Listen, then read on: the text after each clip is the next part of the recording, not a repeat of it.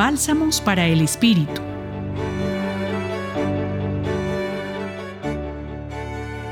La reflexión de hoy nos la comparte el padre Carlos Montaño Vélez.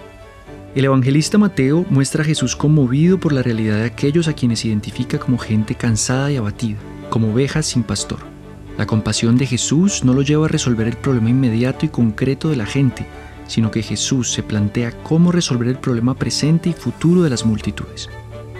Por eso abandona la metáfora del rebaño y habla de la mies y los segadores. A la visión del pueblo sin pastor corresponde la de la mies sin segadores. Esto no lleva a la acción inmediata, sino a la oración para que el Señor de la mies envíe obreros a su mies. Y ese Señor de la mies es el mismo Jesús, que llama a sus doce discípulos y les da poder contra toda forma de mal. Son doce, como las tribus de Israel. Así comenzará un nuevo pueblo de Dios, a quienes Jesús les transmite su mismo poder.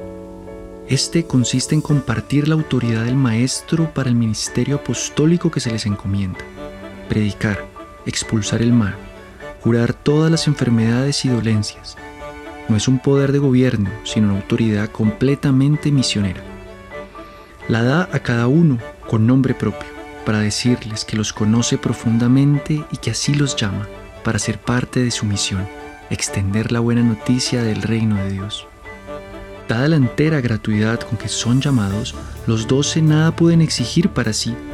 Sanen enfermos, resuciten muertos, gratis los recibisteis, dadlo gratis. El propio interés se opone a la gracia con la que Dios llama a sus apóstoles.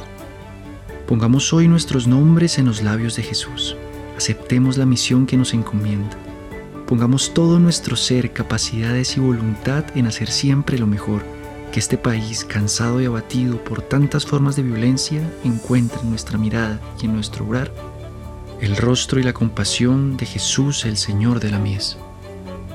En la reflexión de hoy los acompañó el Padre Carlos Montaño Vélez y en la voz Carlos Felipe Prieto Bolaños del Centro Pastoral San Francisco Javier de la Pontificia Universidad Javeriana. Bálsamos para el Espíritu. Escúchalos cada día en la página web del Centro Pastoral y en javerianestereo.com.